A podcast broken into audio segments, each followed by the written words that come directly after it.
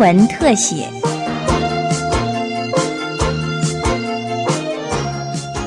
听众朋友您好，欢迎收听今天的新闻特写节目，我是吕明宗。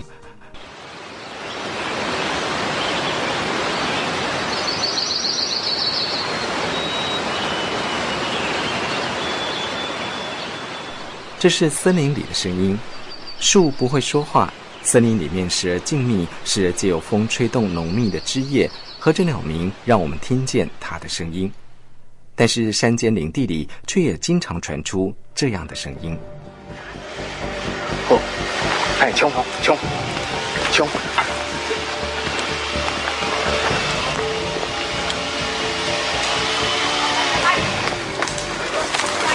不要了！不要了！开枪了哦！不要了！台湾大约有三分之二面积都是森林，占地两百一十万公顷，一千五百公尺到两千五百公尺高的中海拔山区，雨量湿度高，终年云雾缭绕，提供快木最好的生长环境。雪山山脉北端的宜兰境内，有着亚洲最大的神木群，这些块木动辄上百上千年，树形高大粗壮，木质好，纹理美。成为世界难得的生态瑰宝，但这也是盗伐林木者，也就是我们俗称的山老鼠觊觎的对象。宜兰简景林成功破获盗采名池神木血黄金的山老鼠集团，并将上下游有登山客在阿里山峰山村目睹到外劳被运木材，立刻向嘉义林管处报案。联合查缉小组早分局在数月前接获民众检举，指称有一山老鼠集团在嘉义县阿里山乡的林班地流窜，每次都利用千神木两千一百六十四年，那这张非常可惜。它有两颗树瘤，有没有看到？最左边的树驴被山老鼠偷切掉了。为什么它的树瘤会被偷切掉？因为树瘤的纹路最漂亮，可以当艺术品，卖起来价小上贵，所以去有山鸟去逃出去卖。那各位，这张时间金九十八年五月，检警破获四季部落山区盗伐案，山老鼠砍倒了三十一株千年扁柏红桧。当时负责砍树、将木头背下山的阿德，因为盗伐和毒品罪被判刑十四年，定验入狱服刑。部落的人呐，有听到就是说啊，木头这不错，所以就跑去弄木头这样。结果一去就没办法收拾啊，谁知道会这样？为什么一去没办法收拾？因为好赚啊！实在说说实在话，你在赚钱的时候，你根本不会去想到说哦，这个山林被我们怎么弄，被我们怎么弄了，蛮好赚的，就没有停下来啊。结果连。菜也没去种了，都好赚！有时候去一趟三天，可能下来可能六七万、七八万这样，不一定啦。那个时候从来不会缺钱用啊。今年四十四岁的阿德是泰雅族人，从小在宜兰大同山区长大。国中毕业之后外出工作，因为染上毒瘾，载货司机的工作无法继续下去，只好回到部落帮妈妈种菜。冬天休耕的时候找不到临时工作，阿德和哥哥跟着部落许多族人都当起了山老鼠。大部分山老鼠锁定过去砍伐遗留的树头残材。阿德从小和山林为伍，砍起树来却更狠，为了拿取树瘤，直接砍倒一整棵树。过去啊，长辈拿过的东西，他们拿这东西就是说它是活的木头，可是它上面有树瘤，他们是坐楼梯上去，然后我们后面去的时候。为了抢快，啊，就把木头把它锯掉，因为你光是坐那个楼梯，可能要坐两天了。我们就是为了抢快这样子，所以就把森林木锯掉。你砍过最大的是？差不多三千年的木头吧。人家讲年轮，我根本不懂什么叫年轮，我只知道木头 没概念呐，真的没概念呐。等于说你砍了好几千年的树，好几棵？砍可能三棵吧。光这三棵你赚了多少钱？百是一定有啦，几十万那就干脆不用做了，你干嘛？哎，主我是说现在想，那就干脆不要去做，干嘛要去做那么累干嘛？对不对？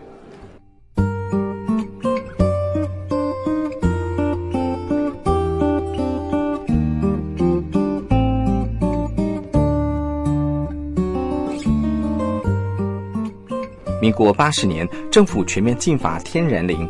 但有市场有买卖，森林的杀戮就很难停下来。当年留下了树头残材、风倒木或能做成工艺极品的树瘤，仍不断被偷砍搬下山。从宜兰大同、新竹尖石、苗栗南庄、南投埔里、嘉义阿里山到台东花莲的山区，都有山老鼠出没。最高峰一百零一年的时候，最重要被盗伐的林木其实是牛樟。那个时候的牛樟枝在市面上的市场价格非常非常的高，因为他们宣称牛樟是可以治疗癌症，所以他们就动脑筋，干脆就把。牛樟也给砍了，自己接种牛樟枝来生产。到最近这几年又改了，被盗伐最多的是红块跟扁柏。它强调这个木头特殊的香气跟漂亮的纹理，所以它被做成很多的工艺品，像金砖，像雕刻成金珠，雕刻成聚宝盆。红块扁柏合称块木，加上孝南、台湾山和香山，被称为针叶树武林。其中以孝南市场行情最高，五十公斤的树瘤雕刻出的木艺品，市场行情转眼超过两三百万。过去十年，检警单位共查获了四千六百多件盗伐的案件。一百零一年到一百零三年达到高峰，最高纪录一年就查获了七百二十件。如果加上没有被发现的黑数，数字更为惊人。台大实验林管处刘兴旺博士估算，山老鼠靠这个无本生意，每年就可以获利好几亿元。一年发生一百五十件好了，那每一件假设的损失就是只有一立方公尺，那就损失一百五十立方公尺。那一立方公尺大概是三百六十材，那现在市面上的长材一材背下来原材还没有加工，大概就可以达到五千块。就将近一百八十几万了，那你再把它乘以一百五十倍，一百五十立方公尺，一百五十件，那你想想看，绝对是破亿的。处理过的话，价值可能就要以十倍来来计算了。学者研究，山老鼠绝大部分是低学历，或者是有前科、谋职困难，以及为了毒瘾铤而走险的人。由于原住民对山区环境熟悉，像阿德这样部落青年，过去是山老鼠集团挑选巨工、卑工的首选。不过最近几年，逃逸的移工俨然成为最大宗。有这个市场，所以说我才去找外劳。那外劳就是很简单啊，你到那个现在很有很多越南店呐，啊，他你只要找到那个头，他就会去找人。一次四十个，分很多地方在做了，一个地方差不多七个人上去了。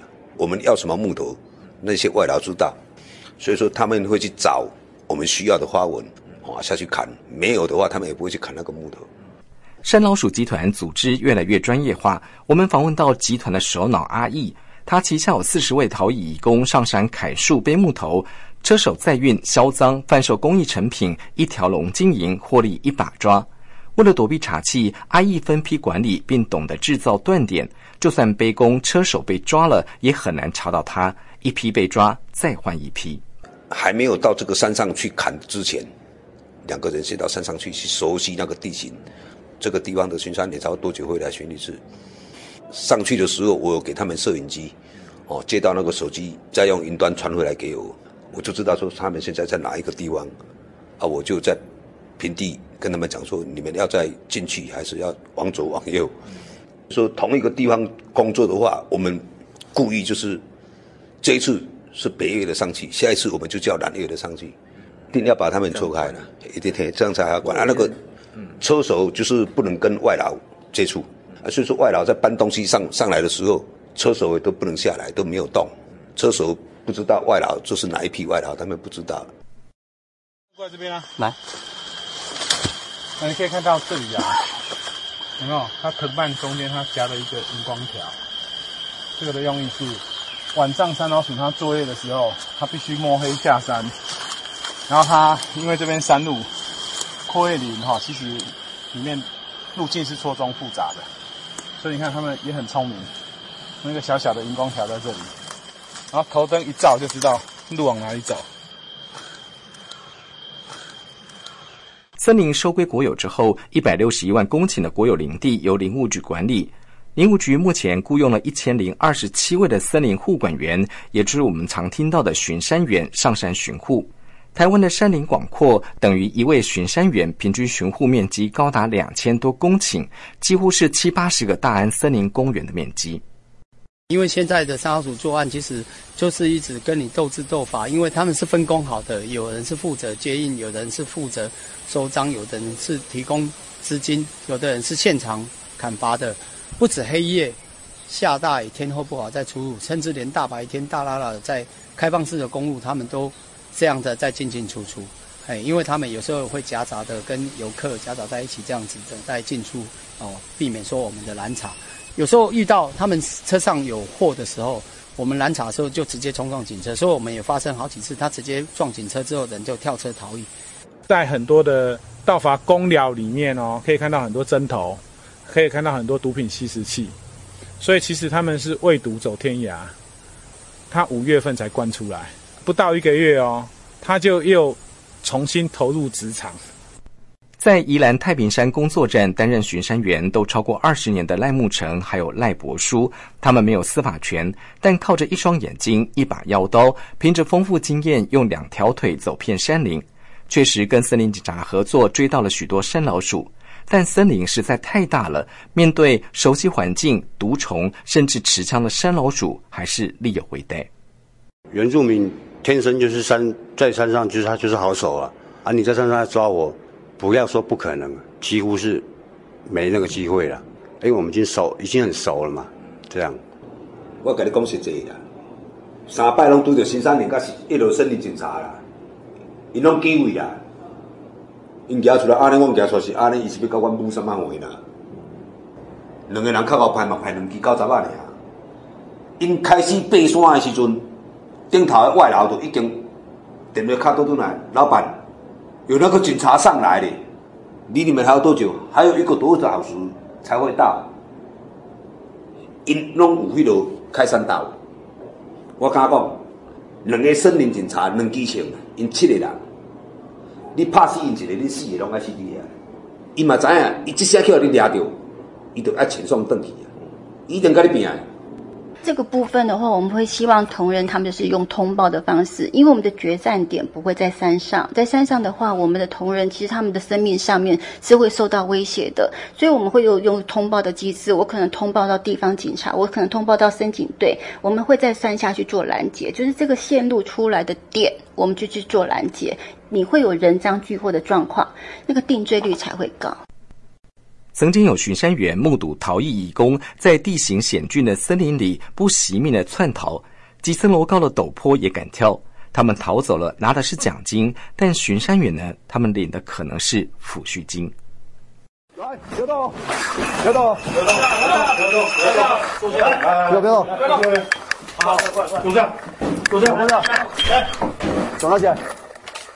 以越南为首的哈那个盗墓集团，然后他们会到南投的五界地区从事盗伐、搬运下山，然后在汽车旅馆进行交易，师傅带徒弟的方式。好，比如师傅被查到了，后面同一个集团的人马上就有一个人跃升为这个集团的主权，继续带领，好，继续带领或者召集其他的同乡继续上山。今年二月，移民署桃园专勤队破获了一个专门盗伐百年扁木的山老鼠。越南籍的陈姓主嫌原本受雇搬运木头，后来自立门户当起了首脑，找了同样是越南籍移工，自组森林盗伐集团，横行南投五界山区。要加强入境移工哈生物基证的一个一个建制哈，那里头包括就是有关脸部影像，还有食指的指纹，甚至 DNA 等资料的一个建制哈。因为这样子建制完以后，再查气哈，也比较事半功倍了哈。也也会请求法官哈，就是在判决呃有期徒刑以后哈，预支哈遣送出境，因为这样的哈才是那个正本清源之道。一百零四年，国内森林法完成了修法，加重山老鼠刑责和罚金，窃取林木可以处一年以上七年以下刑期。如果偷的是贵重物的话，还能够加重二分之一，最重判到十年半，同时可以并罚犯罪金额的十倍到二十倍的罚金。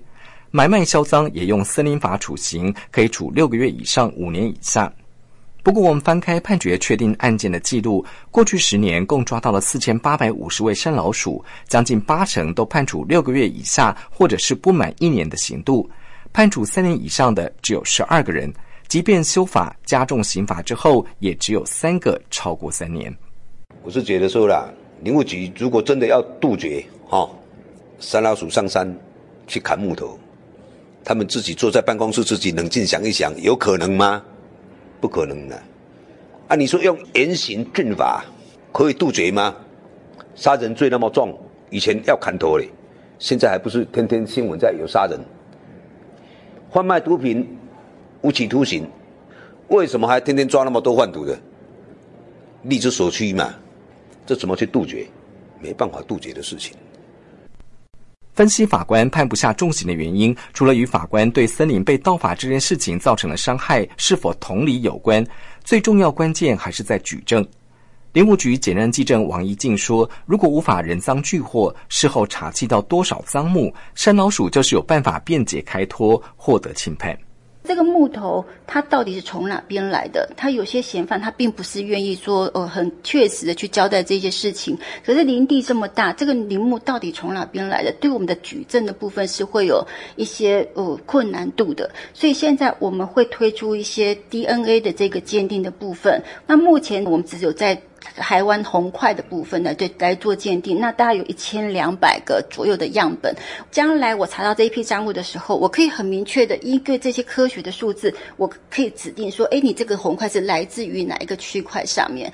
但是这样子样本的建立的过程，它其实必须要时间。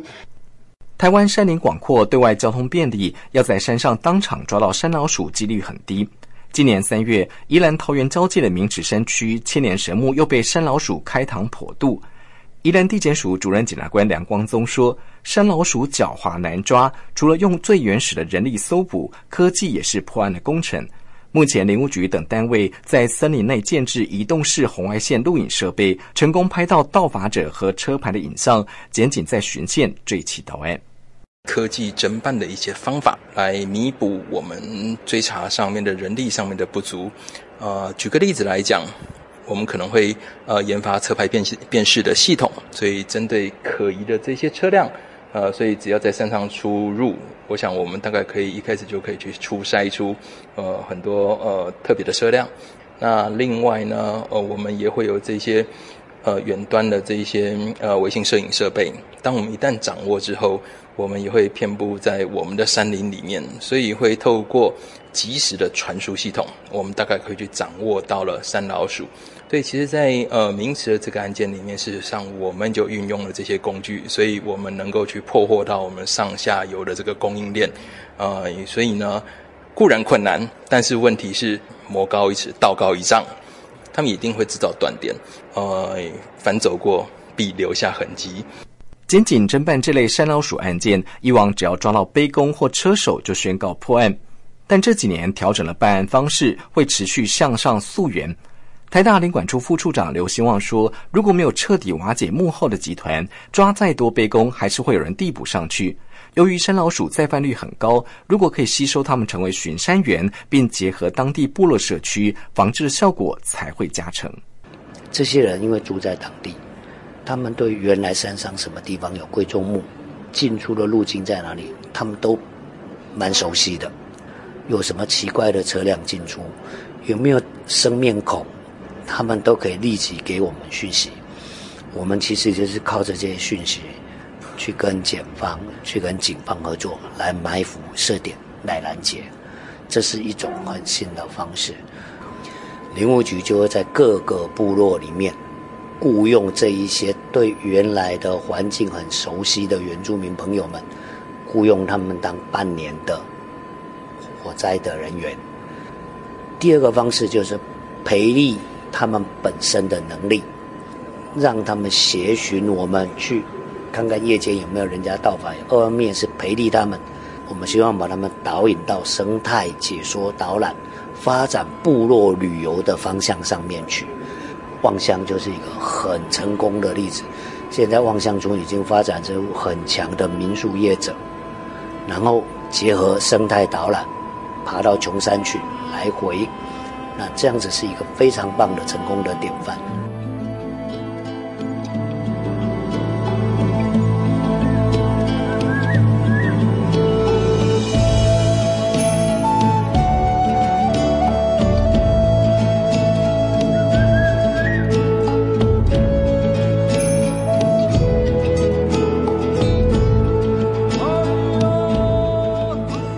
你像我现在在报假释，我妈还在种菜，她现在在种菜哦，种菜，然后说你赶快回来啊，都没有人在弄这个机器的这样啊，很累啊，还请人家这样，是不是？我们什么感觉？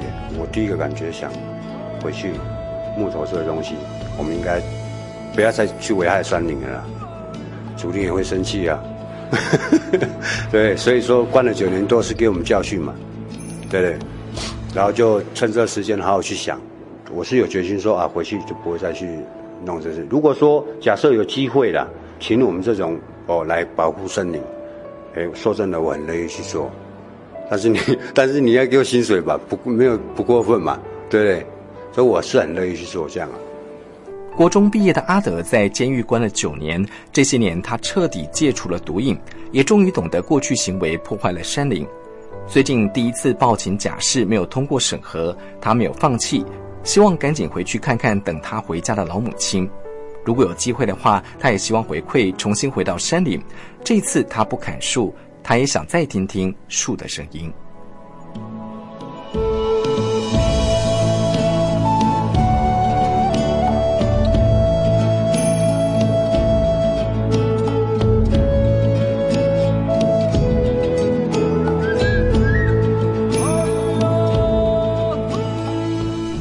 以上新闻特写由警广记者吕云宗采访制作，谢谢您的收听，再会。